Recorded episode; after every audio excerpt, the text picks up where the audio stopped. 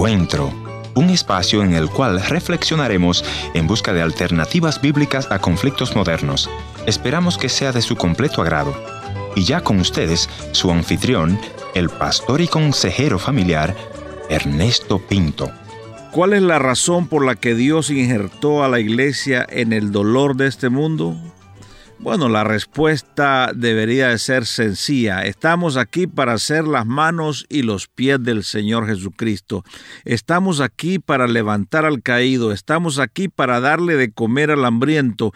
Estamos aquí para peinar al niño despeinado de la calle. Estamos aquí para hacer la diferencia en nuestro mundo. En estos tiempos difíciles voy a ir a la República Dominicana y voy a conversar con un buen amigo mío y preguntarle qué está haciendo la iglesia en esta temporada especial para el mundo. Ahora tengo una invitada. Hola Nancy. Hola José Esteban. Gloria a Dios que nos juntó. Aleluya.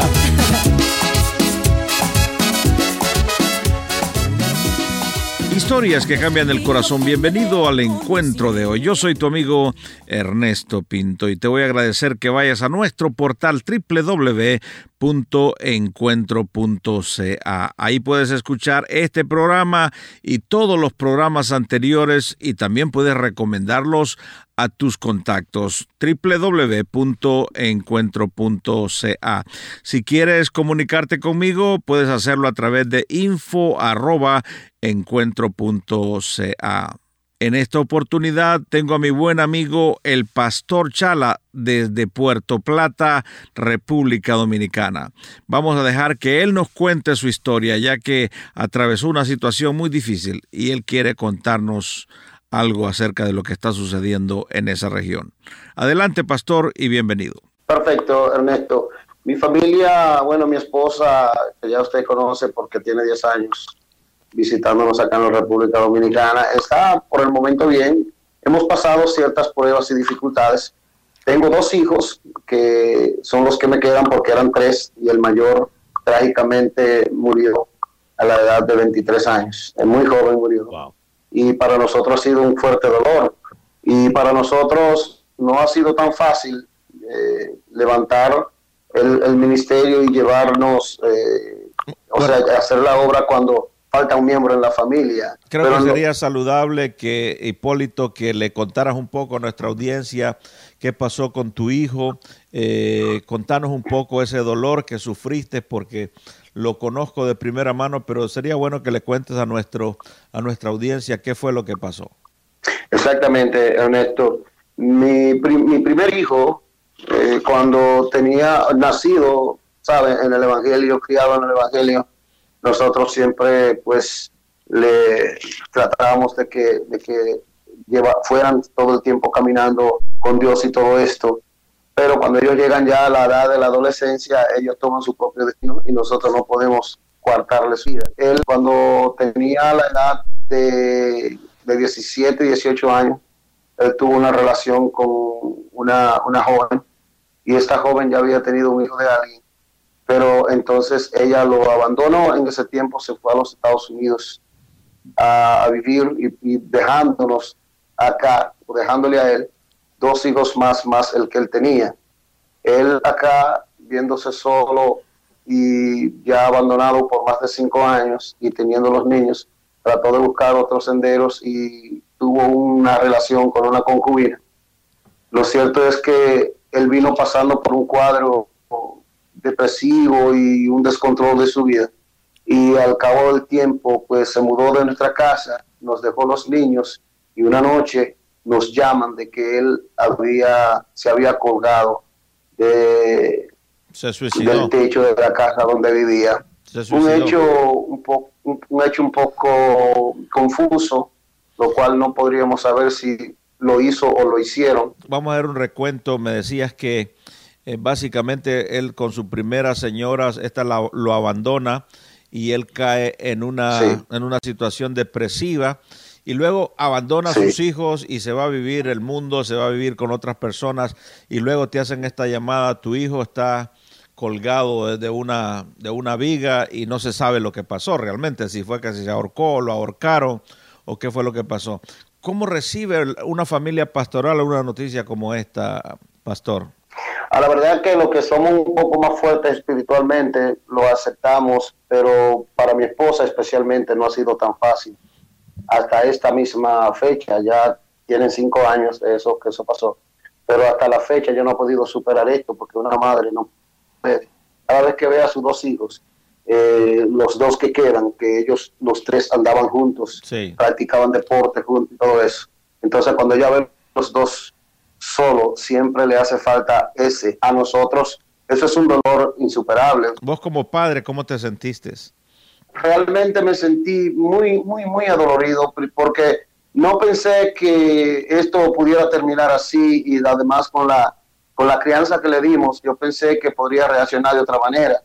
No voy a negar que en el momento quise cuestionar a Dios y decirle, Señor, ¿por qué? Si soy un hombre de oración, si soy un hombre entregado a ti, ¿por qué me suceden estas cosas? Y es cuando entendí que, bueno, Dios permite las cosas. Y sentí como que si mi ministerio se terminara ahí, que qué le iba a decir a la gente, que, que yo siendo un ministro del Señor, una persona que está trabajando en la obra, así le pasan estas cosas, pero eh, realmente no hay excepciones en el Señor. Pero en ese momento... Yo todavía lo siento, pero todavía para mí es como si fuera ayer. Me imagino que en un momento como eso uno se olvida de testimonio, de que soy pastor. Es un dolor tan inmenso que me imagino que no se puede así como meter debajo de la alfombra. No hay que enfrentarlo y llorar con los hijos y con la esposa.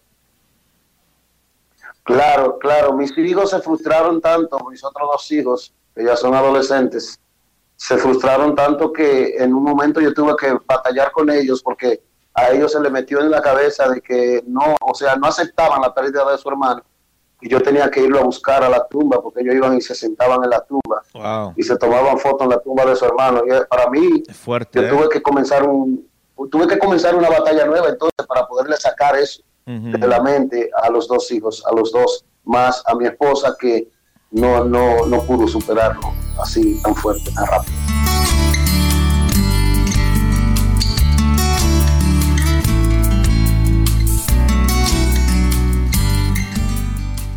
Bueno, estamos conversando con nuestro buen amigo Hipólito Chala, quien está haciendo una labor maravillosa ahí en Arroyo Seco, que es una comunidad en Susúa, Puerto Plata. ¿Qué pasa en el corazón de un pastor que ha tenido un dolor tan grande como el que tiene? ¿Qué pasa con su ministerio?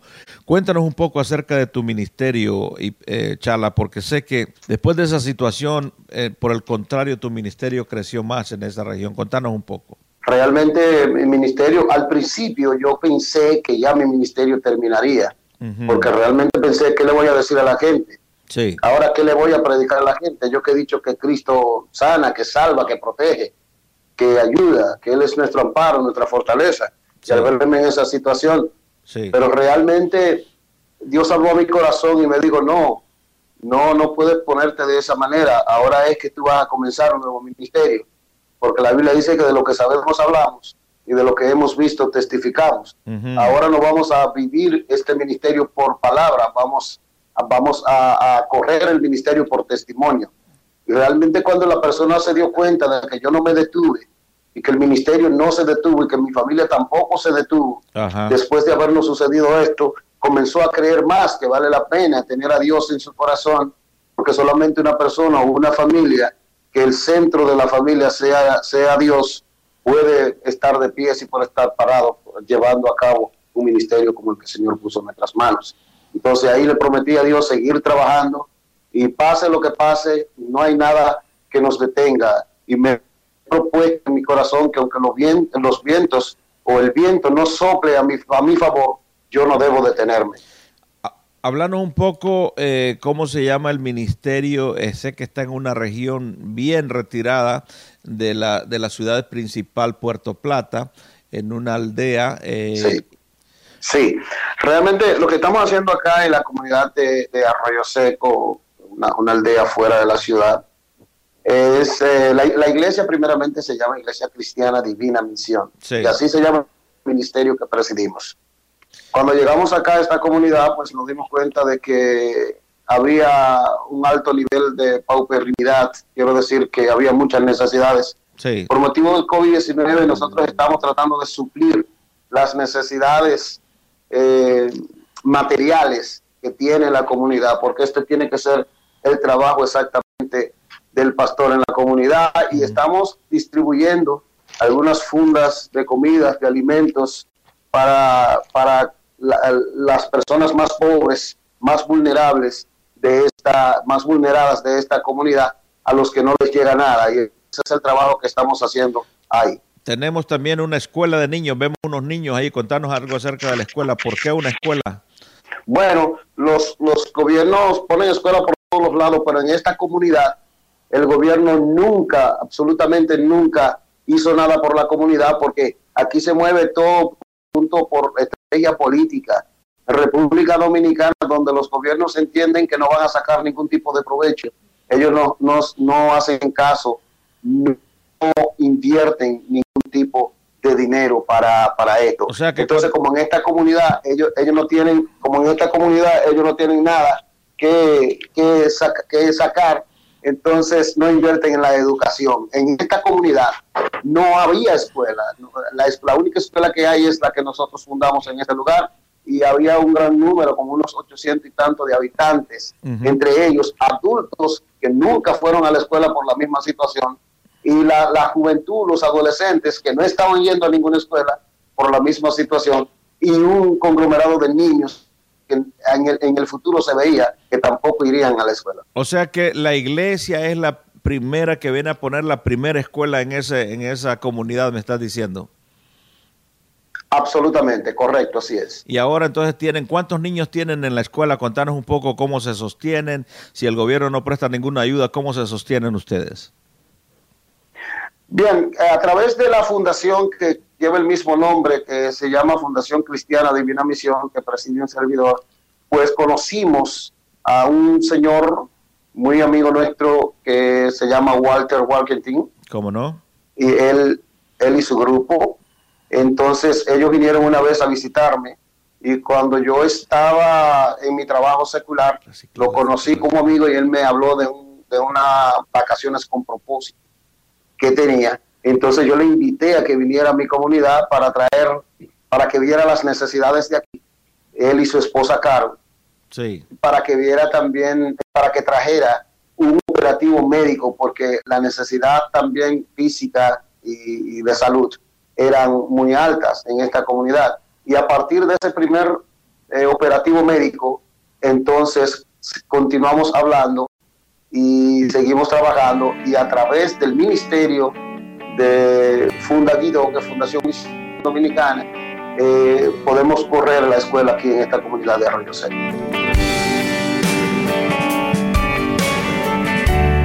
Como siempre, Pastor Chala, en estos medios el tiempo se va más rápido de lo que decíamos, pero gracias, muchas gracias por contarnos tu historia y por venir al encuentro de hoy. Gracias a ustedes por la oportunidad de hacer la programación del día de hoy y estamos totalmente eh, de acuerdo a, a continuar y a aportar cuanto sea necesario para ustedes. Así que gracias a todos.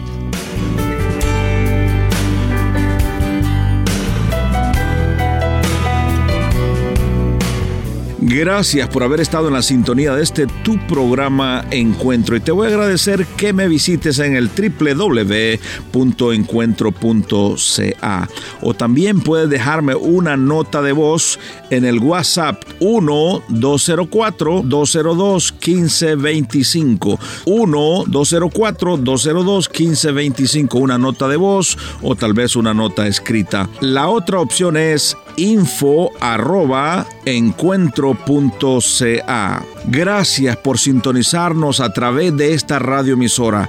Yo soy tu amigo Ernesto Pinto y al despedirme quiero recordarte que Dios te ama y yo también.